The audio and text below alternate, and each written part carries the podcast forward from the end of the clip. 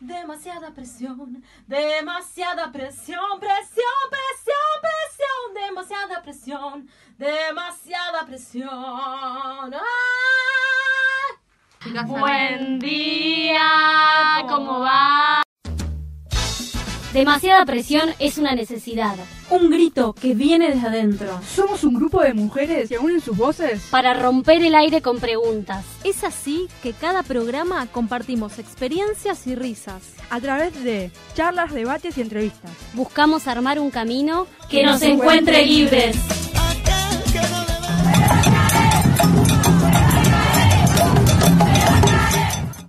Hola, hola a todos, bienvenidos a otro programa de Demasiada Presión, esta vez desde nuestras casas, desde la cuarentena, desde el encierro, desde la desesperación. Ah. Vamos, estamos acá todas las pibas. Vamos. Esta nueva sección que queremos empezar un poco se llama Cuarentena Time.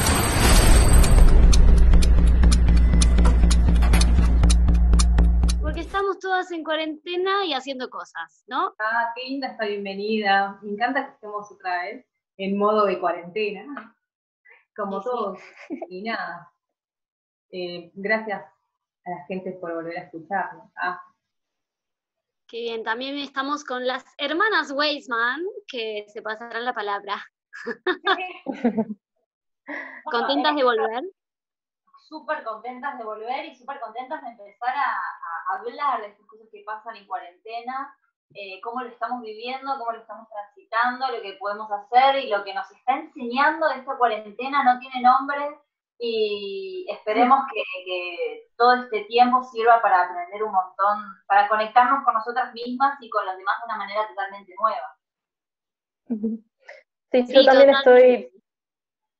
No, bueno, yo quería hablar porque yo soy la otra hermana.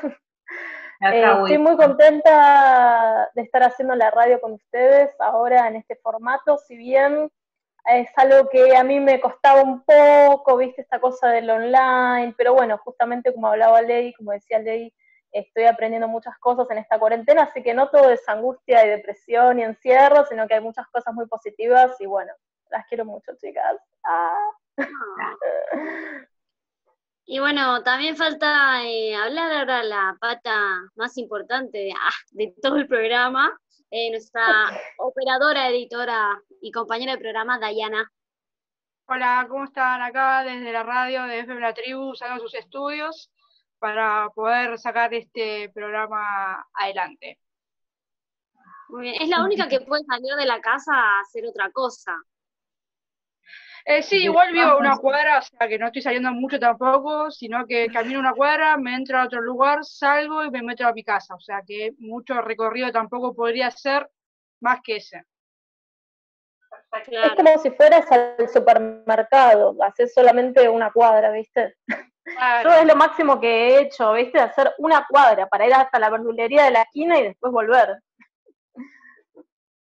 Y Dai, eh, allá eh, con la gente que te cruzas que va a hacer los programas, ¿mantienen la distancia, no sé, ponen más alcohol en gel, tienen como más normas o sigue todo más o menos como antes?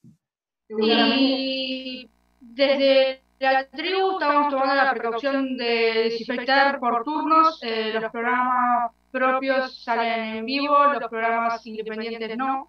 Eh, cada operador se lleva nada, su cosa para limpiar, limpia la consola, el mouse, el teléfono, al micrófono se le pone un fil, a este no, porque lo estoy usando solamente yo. Eh, pero al micrófono que usan los locutores eh, se le pone un fil eh, para que después se pueda sacar y lavar y poner otro fil para las otras personas que vengan. Eh, así que no, nada más que esas precauciones, lavar las manos, alcohol en gel, agua y alcohol. Y ya. Es como si fuese un, un preservativo en el micrófono. Claro, totalmente. Hermoso. Sí. imagen más virtual la tuya. Pero bueno. Está protegido. empezando a quedar más la cuarentena, me parece. Y sí, Claro. parece.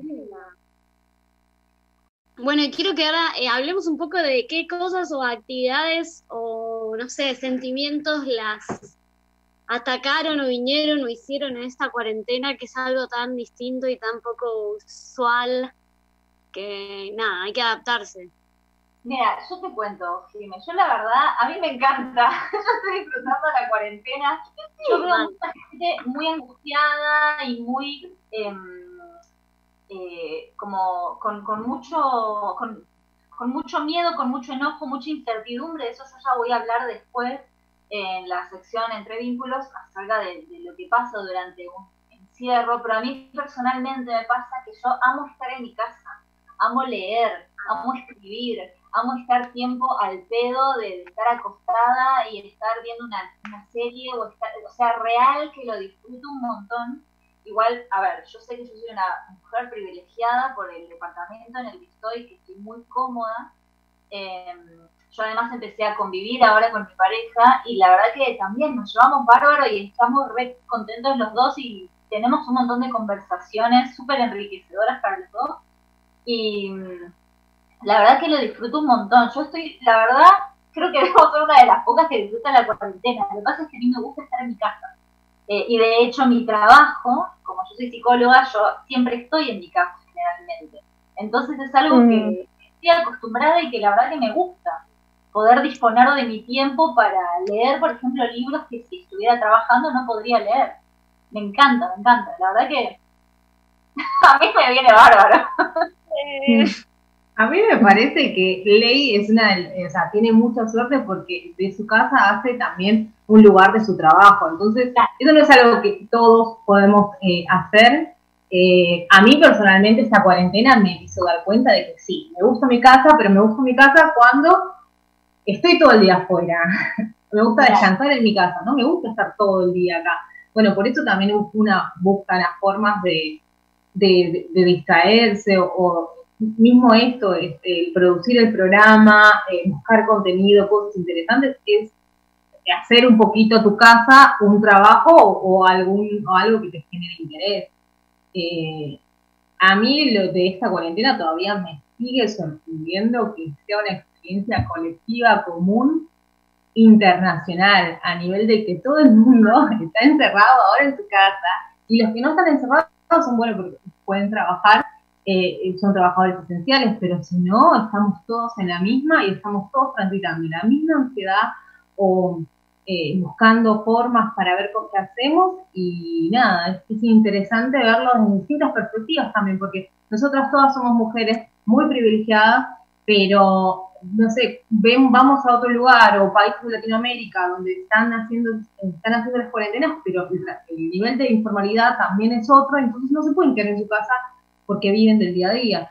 Y nada, dar lugar y a, esos, espacios y, repensar y también es un buen momento para eh, preguntarte tus privilegios, ¿no? Me parece interesante en esos términos también. Porque además nosotras tenemos la oportunidad de estar en nuestras casas. Hay personas que no tienen un techo en el que estar.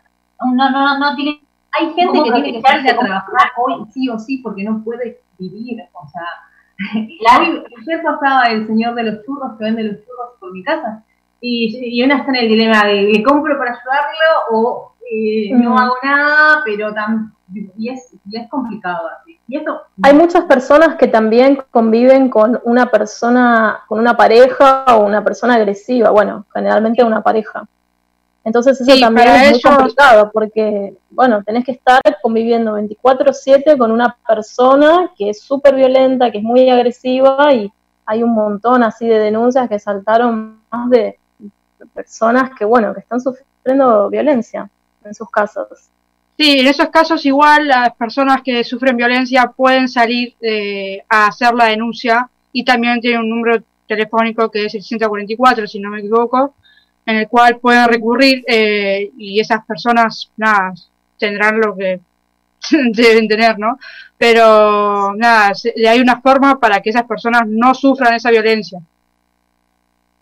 Igual nada, sabemos que es como, no sé si es tu papá, tu mamá que te violenta o es familiar, la denuncia es como un caso muy extraño que esa gente llegue a denunciar, entonces como que hay un riesgo de estar más tiempo en la casa que va a aumentar la denuncia sí o sí, porque es súper difícil denunciar y eso lo sabemos.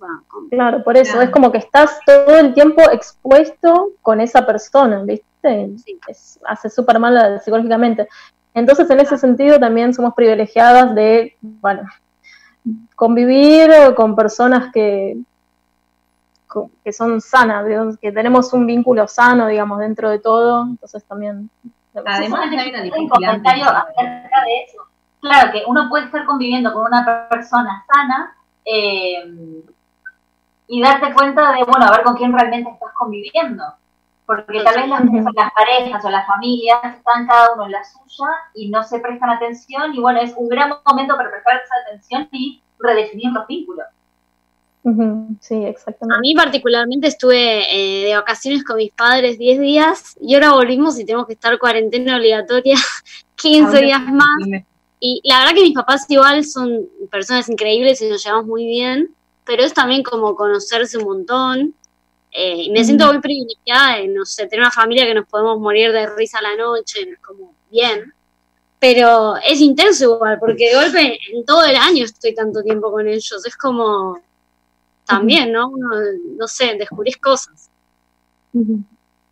A mí me gustaría también que hablemos de cómo estamos empezando a reemplazar la forma, la, presencia, porque vivimos en un mundo moderno y esto no hubiera sido lo mismo si, no sé, si estábamos en la época de la Primera Guerra, no sé. Eh, hoy por hoy se ha buscado un montón de maneras virtuales, todos estamos en videollamadas, internet puede colapsar, eh, y es interesante, ¿no? Como tratamos de aliviar esas, esas necesidades de estar presentes. Bueno, yo por ejemplo estoy viviendo mi cuarentena sola. Creo que soy la única del grupo, me parece, que está viviendo sola todos estos días. Y es muy loco porque todas mis interacciones son a través de internet, tanto tareas que tengo que mandar como si se me llega a cortar internet, yo no tengo conexión con el mundo, me quedo aislada acá, ¿viste? Pero bueno, yo no conté un poco de mí, yo la estoy pasando bastante bien, o sea, la verdad es que pensé que iba a tener como crisis de angustia, de soledad, de no sé qué, ¿viste? Más que nada porque yo venía con muchas compañías de, gente que se alojaba de couchsurfing y cosas así, de repente como que tengo que volver a estar conmigo misma. Pero la estoy llevando bastante bien porque estoy usando mi tiempo para hacer cosas productivas. estoy aprendiendo italiano y también estoy viendo pelis, leyendo peli, leyendo películas, no, leyendo libros.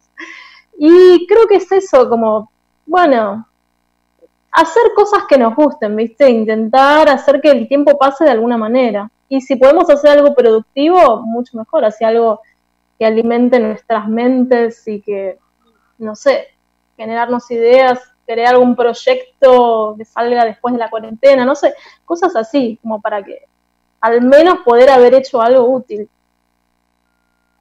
Sí, igual eh, yo pienso con que algo útil, podemos no hacer cosas útiles y sentirnos bien igual. A mí lo particular me pasa de que, eh, es que hago mucho deporte Vos todos trabajando con un ritmo, tenés una rutina, pero yo creo que el que se ha sentido, este, este, ha pasado un fin de semana largo en el cual tuvimos mucho tiempo libre, o, la gente que hacía home office podía no hacer home office y no tenía una rutina pendiente. Y tanto tiempo, generalmente, no sé si está bueno no hacer nada, ya cuando pasas el límite del descanso. O sea, tu mente necesita hacer algo y tu cuerpo también. A mí me pasa de que necesito correr, eh, escribir o, leer cosas. Si no, no, entro en esa, me hace mal. Sí, a mí me pasa exactamente lo mismo porque es cuatro veces a la semana hago deporte eh, o entreno o algo. Eh, si bien el club comunicaciones y el técnico nos mandó ejercicios y, ah, rutinas y seguimos con el gabinete de psicología activos, activas, em, es muy difícil también hacerlos de casa sola porque te tenés que levantar y hacerlo, ¿entendés? Como, bueno, nada. Pero claro, tenemos que estar automotivados. En el momento que estoy tranquila es como también un poco disfrutar de eso. Bueno, yo estuve leyendo algo en internet que hablaba de esto como de hacer las rutinas, pero que a la vez, eh, no sé, de golpe uno empieza como una sobreexigencia de, bueno, ahora que tengo tiempo, tengo que leer, mirar esa serie, hacer la tesis, terminar los videos, aprenderme una... Y como que tampoco es realista, como... Y eh, leí una post que decía que, bueno, uno está angustiado también por estar así, que te respete si un día no tenés ganas de hacer nada. Bueno, y estaba hablando de eh, esto de no sobreexigirse durante la cuarentena, que está bueno porque si uno por ahí se pone mucha presión, bueno, ahora que tengo tiempo libre voy a hacer todo lo que no pude hacer el año pasado. Uno cae como una sobreexigencia que angustia, tipo, más si un día te querés quedar tirado, te agarra como mucha culpa. claro, imagínate, imagínate frente a este nivel de incertidumbre, de no de no saber, de no sentir control sobre la situación que está pasando, no saber hasta cuándo va a durar la cuarentena, no tenés conocimiento de nada, sentís que no tenés poder sobre nada, entonces lo único que tenés poder es sobre tu casa y sobre lo que haces en tu casa. Entonces te pueden pasar dos cosas, o que te sature la información, y que te sature el nivel de incertidumbre, te suba la ansiedad y te deje tumbado en el piso, o te agarre una hiperactividad de querer hacer todo y terminar cansado y no poder lograr nada en definitiva. Claro, son como... los límites ahí. Sí, obvio, yo no, hablaba de una super saturación, viste, ahora tengo que recibirme de todos los cursos que, no sé, no decía eso, sino como una mezcla, viste, estar tranquilo. Claro, poder buscar y encontrar el punto medio. Claro, tener, tener momentos para hacer cosas que tal vez no sepamos que, que nosotros sabemos hacer muy bien, no sé, de repente me pongo a escribir, me doy cuenta que escribo muy bien, no sé, como tenemos tiempo para desarrollarnos en un montón de, aspectos. Tenemos tiempo para mirarnos al espejo y vernos a nosotras mismas y reconocernos a nosotras como mujeres capaces, mujeres y los hombres también, ¿no? Como todos capaces de hacer algo nuevo, inesperado y es una prueba a nosotros mismos también, una convivencia con nosotros mismos. Para mí es, muy loco en este momento. Es muy loco ahora que la... Dale, Lali, dale, dale. La gente está aprendiendo justamente eso, a convivir con ellos mismos. Todo el mundo está muy acostumbrado a hacer un montón de cosas que por, por un lado ayudan mucho como para la cabeza, ¿viste? Para no pensar. Entonces, bueno, hago muchas cosas. Y ahora que tengo que estar en mi casa es como, wow, de repente tengo que encontrarme con todas esas cosas que a veces evadí, ¿viste? Por intentar hacer muchas cosas al mismo tiempo. Entonces, como momento para para eso, para poder reflexionar sobre cosas que nos pasan, que sentimos, y bueno, está bueno eso, como que podamos encontrarnos con esas realidades también. Bueno, la verdad que Cuarentena Time nos da un montón para hablar y ahora de la mano de nuestra compa Dani vamos a analizar todo desde otro punto de vista, vamos con rompiendo el molde. Placer. Consenso. Sororidad. Incomodidad. Libertad. Feminismos, amor, empoderamiento, deconstrucción, antinorma, género, revolución, transformación, diversidad, fuerza, disidencia, decisión, cuerpes, antipatriarcado, sexualidades diversas, aborto. Y ahora rompiendo el molde en radio. Ay, la verdad es que extrañaba mucho estar rompiendo el molde porque, bueno, yo no estuve en el final de temporada de demasiada presión del año pasado. Eh, tuve que, eh, nada, salir del espacio para hacer otras cositas. Eh, y nada, hoy volviendo con esto de la cuarentena porque ya no puedo hacer más nada que estar y producir cosas en nuestra casa. y a mí me gustaría que hablemos un poco de, de toda esta crisis pero a nivel internacional, porque eh, no sé cómo lo fueron viviendo al principio, al principio de, cuando inició o cuando llegó a Latinoamérica, que íbamos todos escuchando o mirando las noticias de qué pasaba en lo lejos de en China, en, en, en Europa, digo.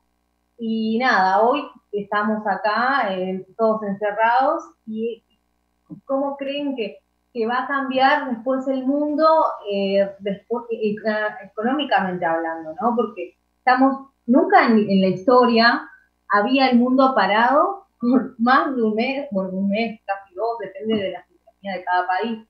Entonces, ¿cómo va a empezar a, a repercutir en nuestra vida esos cambios económicos? no sé cómo lo ven ustedes. A mí, la verdad, que todavía hay puedo. Trato de, informarme porque esa incertidumbre de no saber cómo va a ser cuando termine o cuando se vaya atravesando eh, la salida de esto me, preocupa y me angustia un poco, ¿no? Y, o si a ustedes quizás ni, ni, se les pasa por la cabeza o creen que no va a tener ninguna consecuencia en su vida, que puede ser también. Em, pueden pensar en eso, porque nosotros, eh, en, en, gran, nosotros hablando de, nosotros, estamos en un, en un estadio donde el empleo que tenemos nos ha eh, costado conseguirlo, entonces a nuestra generación, ¿cómo creen que les va a afectar esto? Les dejo ahí la pregunta, a ver, para iniciar. Yo, por un lado, creo que hay algo como en los medios, eso que se, se sobreexagera en que esto es un quiebre, un cambio. Para mí como que va a haber cambios, pero no va a ser tan drástico.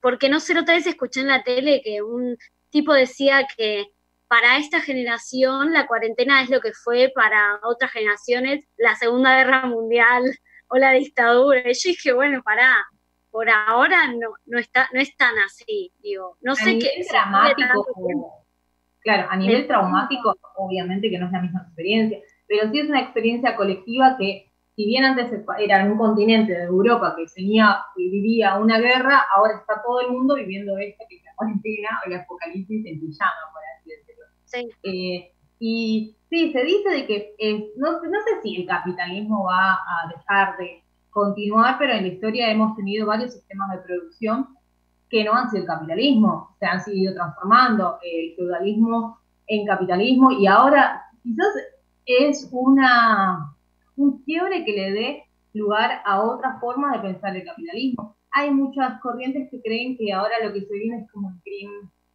¿Se acuerdan del New Deal? en, la, en 1930.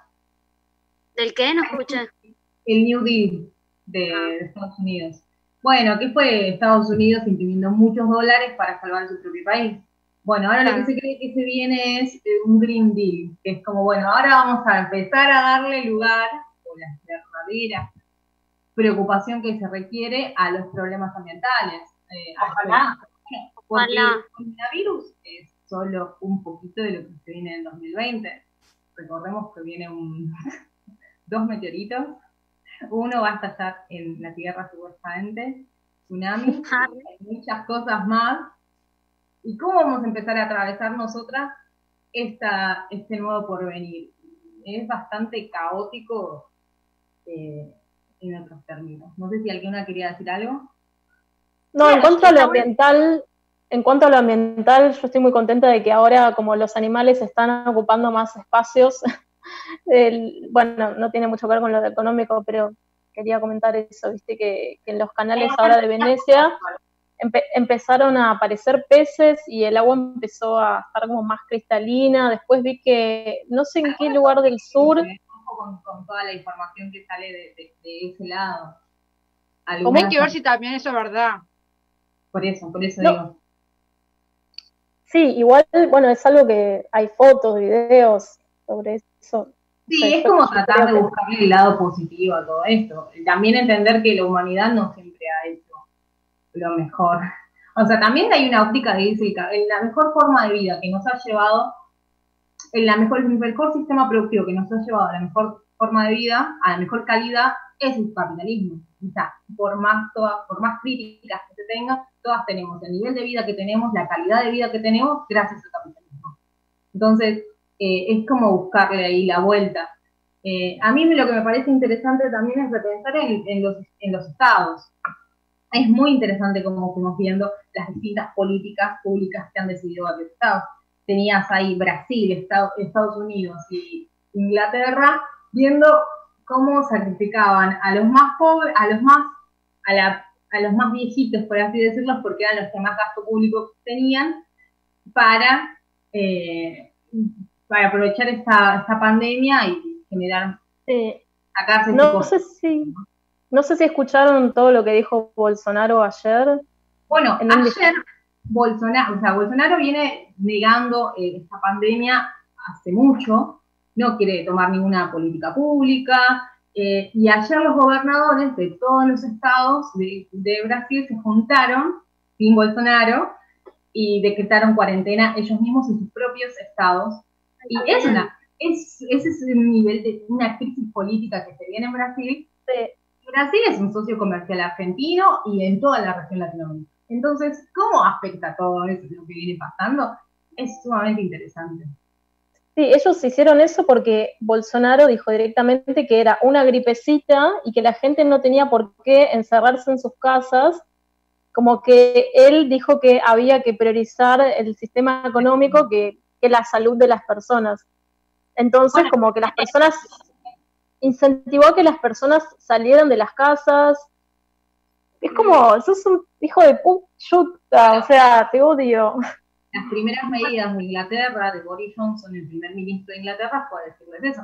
Va a morir un montón de gente, lo siento, van a ser los más ancianos, los más vulnerables, lo siento, pero es para ese como el sacrificio que vamos a hacer para esta pandemia y no generar estragos en el sistema económico. O sea, lo que se viene es, esa disputa de, bueno, ¿qué salvamos? ¿El sistema económico o a la gente o las vidas, lo que venía diciendo Alberto Hernández. Eh, y bueno, Bolsonaro es el, Brasil es el único país que viene con esa modalidad también, que bueno, sus gobernadores ya han tomado cartas en el asunto. Eh, lo que, eh, no sé, parece como, tipo, en esa elección de salvar la economía o salvar a la gente, se te puede volver al revés, porque si vos no salvas a la gente, no hay economía que se sostenga, digo. Sí, o sea, es como, es muy extraño, digo, también Bolsonaro por ahí dice eso porque es un hijo de Yuta y prefiere que se mueran más. Porque la gente que se va a morir son los más pobres también. O sea, ¿qué es lo que conviene? Si tu, si tu ideología del sistema económico también es neoliberal, sabiendo que el rico va a ganar siempre, como que te conviene que la gente pobre se te muera. Tiene un poco de lógica eh, su, su nivel, su, su ideología.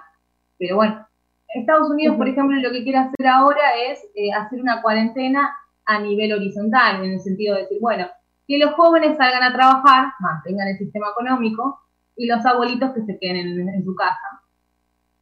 Sí, y, pero... y cuidamos. Como que se están viendo distintas formas de, cuidar a la gente y también dejando entrever que, cuáles son los intereses de estos políticos que ha votado, ¿no? Eh, Bolsonaro va a tener una gran crisis política después de esto. Y no está en el año electivo. También me gustaría que hablemos de, nuestra región, de Latinoamérica, eh, porque no sé si, saben lo que viene pasando en Chile, en Bolivia eh, o en otros países donde hay oportunistas respecto al tema, porque se acuerdan de la crisis de Chile, que en Bolivia está en año electivo, eh, Chile está, había sacado un plebiscito para rearmar su constitución después de todas las, revueltas que hubo, y ambos países, eh, obviamente con sus diferencias culturales y sociales, decidieron aprovechar esta cuarentena obligatoria para militarizar sus calles y usar el sistema de control mucho más fuerte que antes. Y eso tampoco es algo que se está viendo mucho.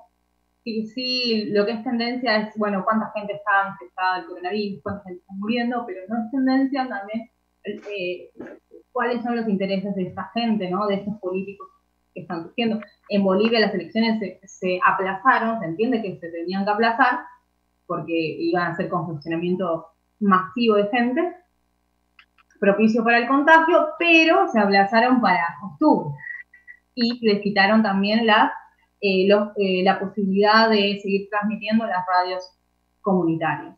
Entonces, eh, me parece interesante también ir darle lugar a esos espacios que no se están escuchando. No sé si ustedes también estaban al tanto de, de, todo eso, de todo lo que estaba pasando, porque lo único que venimos escuchando, bueno, en la cuarentena nos quedamos en casa y seguimos viendo la tele. Así que 20 hace mal, ¿no? Eh, enterarnos de todo esto.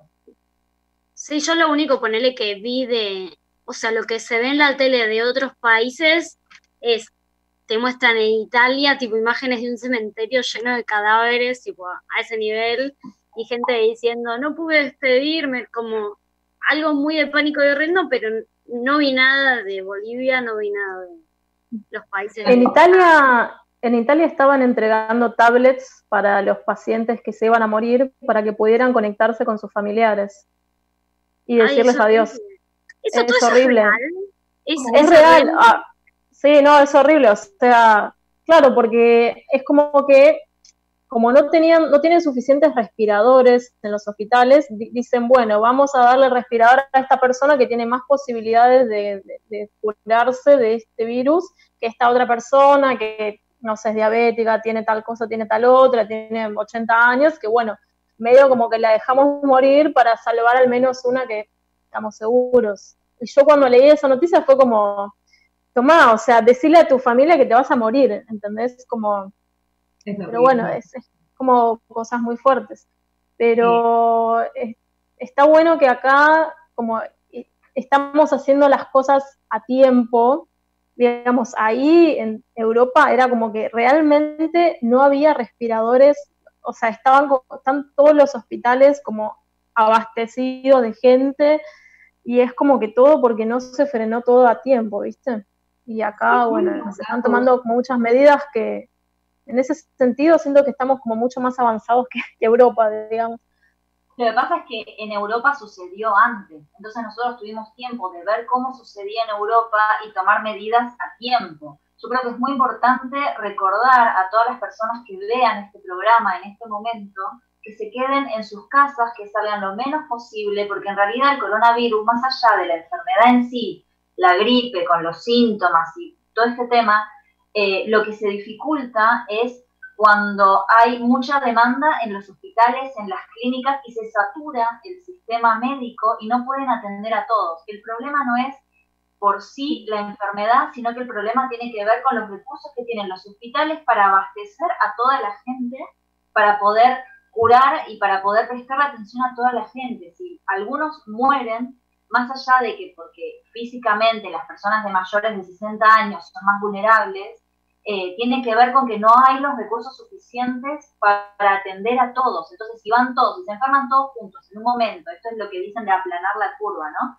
Si van todos en un momento muy agudo, en donde todo el mundo se enferma y van todos al mismo tiempo a los hospitales, entonces ahí es cuando se traba todo el sistema eh, de salud y ahí es cuando empiezan a haber más fallecidos y más muertos. Por eso es muy importante recordar que se queden en sus casas y que salgan lo menos posible. Yo ayer fui a hacer las compras, no salía hace seis días y vi a gente paseando al perro y no paseando al perro de, bueno, hace pis y volvemos al departamento, no, caminaban cuadras, es decir, gente, tómenselo en serio esto porque no es para, para, para minimizarlo, esto es para tomarlo en serio, para, para realmente respetar la cuarentena, por favor.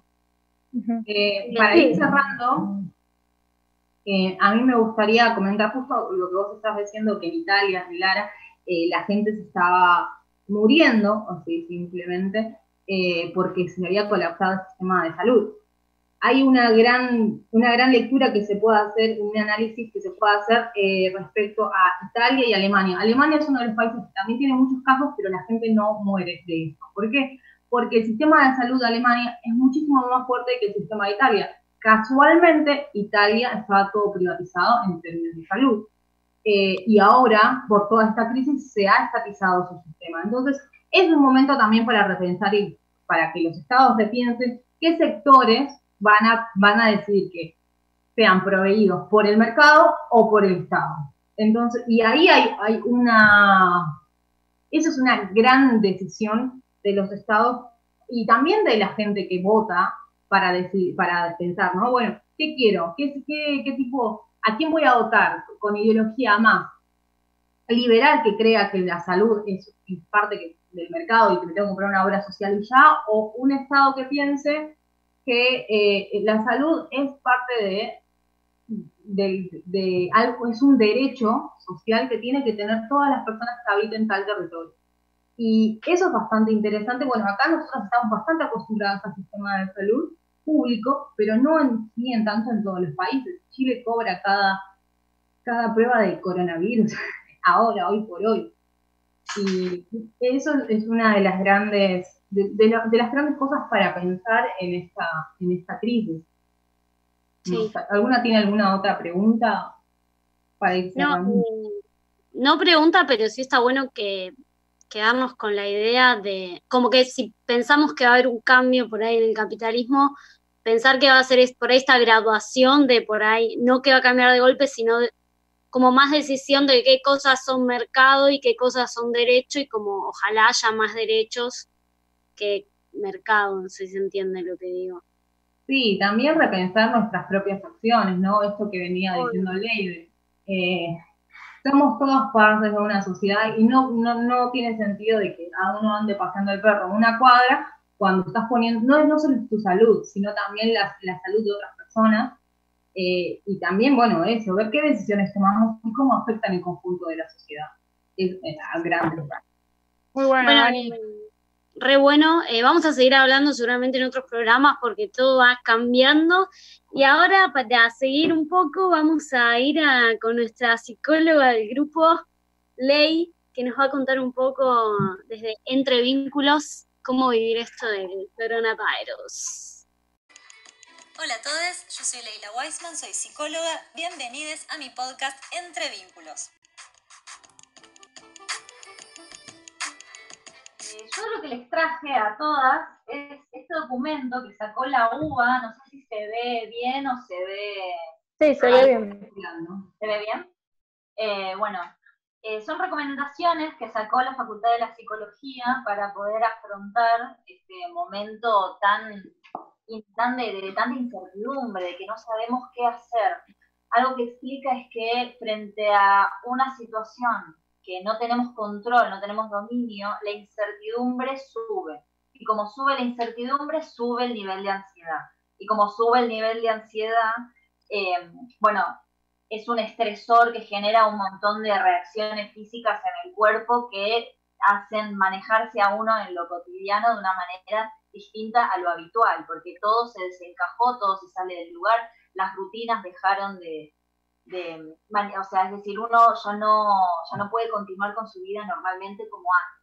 Entonces lo que aborda este documento tiene que ver con las distintas emociones que a uno le puede, eh, que uno puede vivenciar y los recursos que eh, dan para poder afrontar esto. Uno de, de, las emociones obviamente es el miedo, ¿no? De, de, no saber cómo hacer, de miedo a enfermarse, miedo a contagiar a la familia, miedo de, de morir, miedo de, de qué es lo que va a pasar más adelante, como hablábamos recién, qué va a pasar con el mundo, con las economías, con el país, con las formas, es decir, es miedo generalizado, ¿no? Después, eh, bueno, se presenta la frustración eh, por la pérdida de la libertad, de tener que estar encerrados, eh, no poder seguir con las estructuras que teníamos hasta este momento. Obviamente aparece el enojo por la injusticia que trae esta enfermedad, la, injusticia. A ver, para mí esta enfermedad eh, y, esta, y esta situación mundial trae un montón de beneficios a otro nivel. Obviamente eh, hay muertes de por medio que son muy dolorosas y son muy difíciles de afrontar. Yo leí un documento hoy que hablaba sobre los duelos a distancia, esto que hablábamos antes, que en Italia hayan entregado una, una tablet para que los familiares de los que están internados puedan despedirse, es realmente eh, muy impactante, muy del siglo XXI también, ¿no? Esta oportunidad de despedirse que tal vez, no sé, en la Segunda Guerra Mundial, claro, se iban los familiares, los hombres de la casa se iban a luchar a las guerras y uno después no sabía si estaba vivo, si estaba muerto y venía otro a, decirte que había fallecido, no había manera de despedirse. Es decir, em, ahora tenemos una laptop, eh, una, una tablet y podemos hacer eso. A mí la verdad me sorprende muchísimo. Eh, pero son situaciones que generan un montón de emociones muy diversas y muy intensas sobre todo. Em, es importante eh, no actuar de manera irresponsable, como decía previamente, frente a todas estas emociones. Em, no exponerse a situaciones eh, que no valen la pena, como pleitos, enfermedades, em, salir de la casa, es decir, la posibilidad de contagio, etc. No exponerse. Y si uno sabe de una, una persona que se está exponiendo, aprovechar eh, el número del 107, creo que es, o el, no me 107. el 107 para denunciar.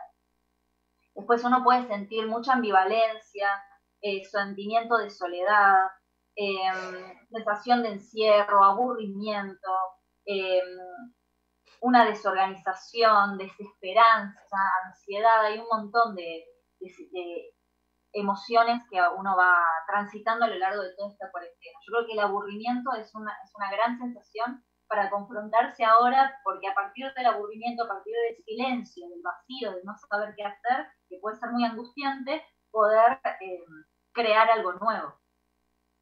algo que, que se me viene a la mente es que, no sé, siempre que uno como habla de personas que se tienen que recuperar de adicciones, eh, que se les intenta como implementar una rutina, que es como el primer eje que los vuelve a organizar, o ponerle yo que cuido a un niño, es muy importante como mantenerle la rutina y él ya sabe que se levanta, come después del jardín y como tenemos, y jugamos, pero también de tal hora a tal hora, como que eso le sirve un montón a, a una persona en su vida diaria, y como digo, ahora que está así, digo, de golpe tenés un nene en tu casa y que no, no sé, que por ahí no, entiende tanto la situación y se le ve toda la rutina modificada, o gente con adicciones que se sostenía eso.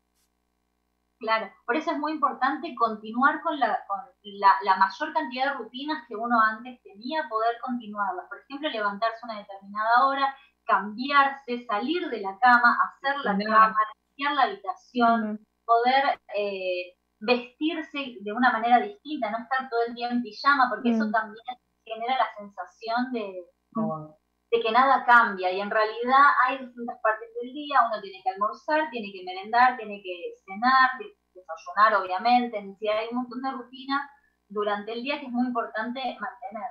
Voy a leer muy rápidamente algunas de las recomendaciones que dan eh, en este documento, que tiene que ver con mantener las horas de sueño, no sobreexponerse a noticias. Es muy importante uno estar informado, pero no constantemente buscar cuáles son las cantidades de muertes que hay hasta ahora o eh, eh, discursos de personas que se enfermaron y que dan un mensaje de no, porque si no se satura la mente, se satura eh, el cuerpo también de tanta información. A mí, por ejemplo, me pasó que yo en los primeros días me resfrié muchísimo y todo el tiempo pensando, uy, no me contagié y en realidad no salía hace días de mi casa, pero estaba muy angustiada por toda esta situación que pasaba, una situación de, físicamente sentirme débil, y fue muy feo, y tiene que ver con la exposición a las noticias.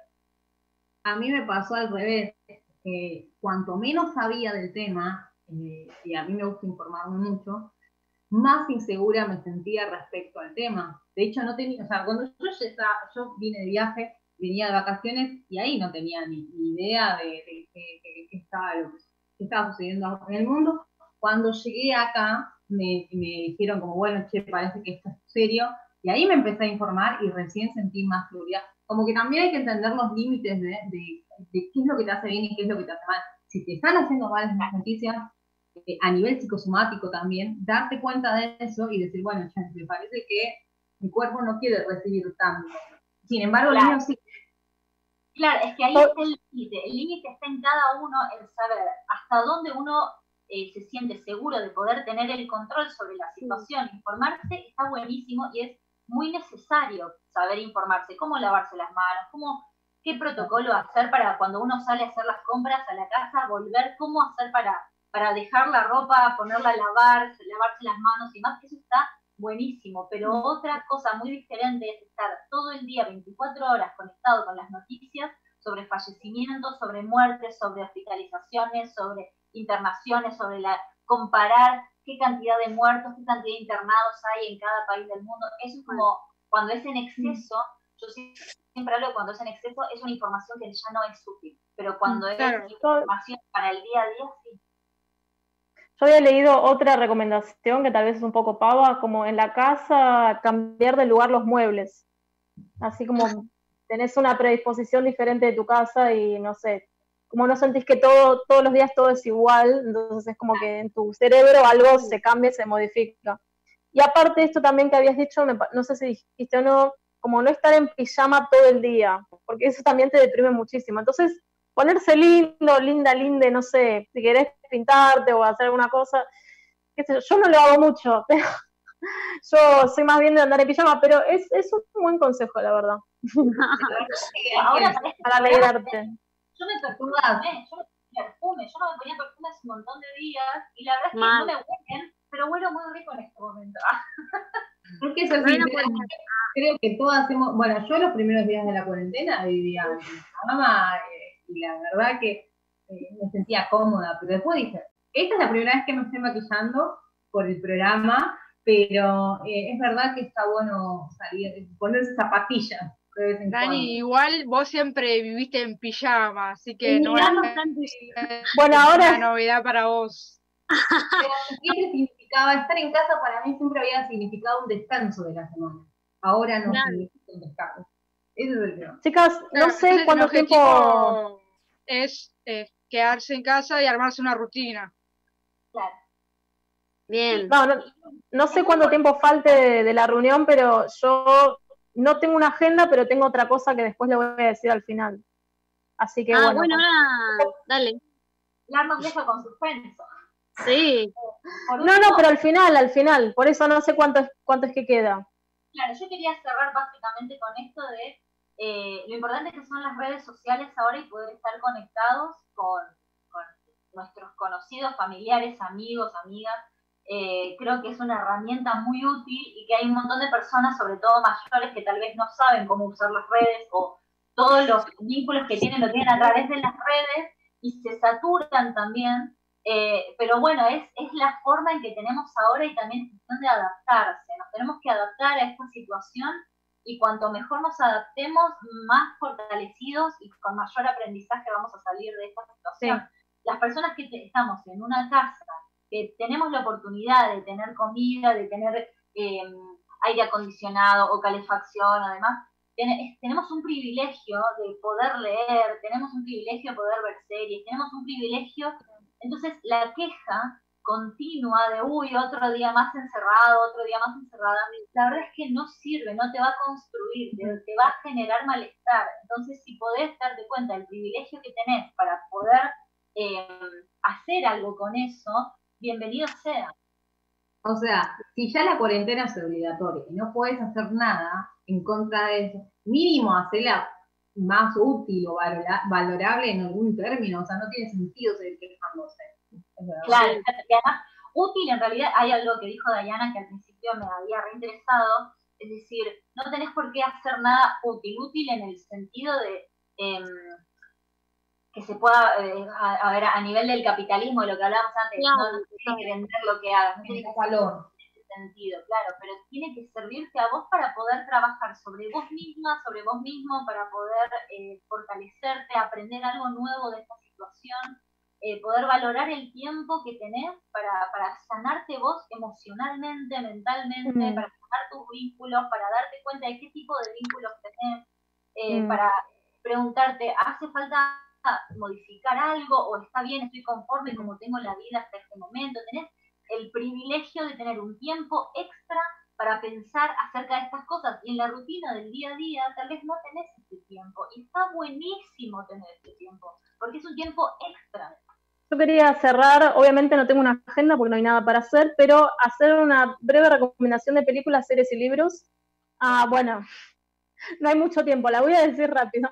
Parasite, La piel que habito, Aquarius, Perdidos en Tokio. Libros, 4321 de Paula Auster, A Sangre Fría, de Truman Capote, Los eh, Testamentos de Margaret Atwood, La Sangre de los Otros de Simone de Beauvoir, un apartamento en Urano de Paul eh, Preciado y series puse Breaking Bad, Vikingos, Mad Men, Twin Peaks y puede ser Sex Education si quieren algo más diferente. Yo puedo agregar una serie. Agrega, agrega. Eh, Atypical. Creo que es una buena, muy buena serie. Sí, yo la he visto. Hay algunas librerías que continúan trabajando porque hay gente que vende libros desde su casa y la modalidad que tienen es enviarte los libros a través de delivery. Entonces mm. está bueno que la gente que tenga interés de leer y no tenga los libros, nada, puede contactarse con algunas de estas librerías que tratan de sobrevivir al no poder trabajar. Genial. bueno, chicas, un gran programa, veamos por más. Ahora va a venir el saliva poética, pero nos despedimos ahora. Nada. Ah, Espero que y hacer radio, de, en una radio y vernos las caras y abrazarnos y todo eso.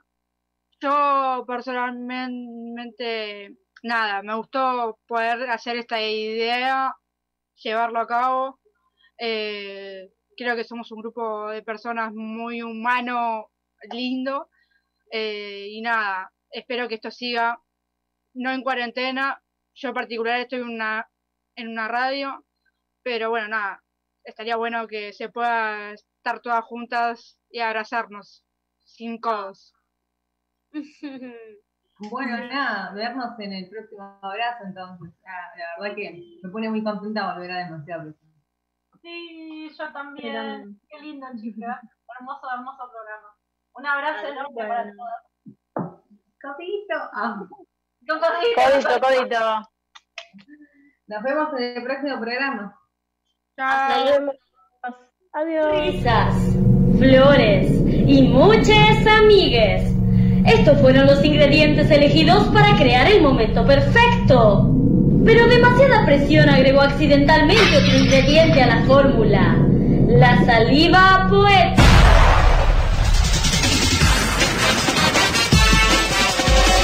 Vale más que sobre que no que falte. Un caracol segrega y una nube aspira. Tengo miedo de esta tierra ajena, agresiva. Me iré y no sabré volver.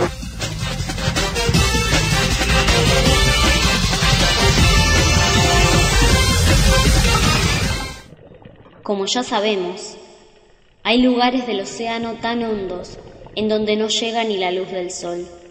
Allí habitan seres desconocidos por el hombre y la mujer, inimaginables tal vez.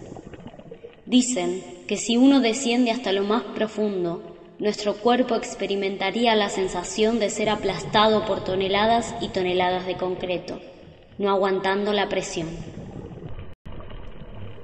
A pesar de esto, nuestra especie curiosa se las ha ingeniado para armar un espécimen metálico capaz de sumergirse y captar las ondas sonoras que desde aquellas profundidades llegan. Cuenta la historia que ese robot subacuático captó en uno de sus viajes un aullido peculiar. Se sospecha que ese aullido pertenece a un animal de más de 7 metros de largo y 3 metros de ancho. Una ballena macho grita desde las profundidades buscando otros como él. Los expertos aseguran que aquella ballena no encontrará nunca un ser similar que pueda auxiliarlo, ya que este balleno emite sonido a una frecuencia diferente al del resto de todas las otras ballenas del mundo. Lo sentencian a la soledad eterna, profunda y oscura que ofrece el océano. Yo me pregunto si esa sentencia no responderá más a un miedo humano que al hecho en sí.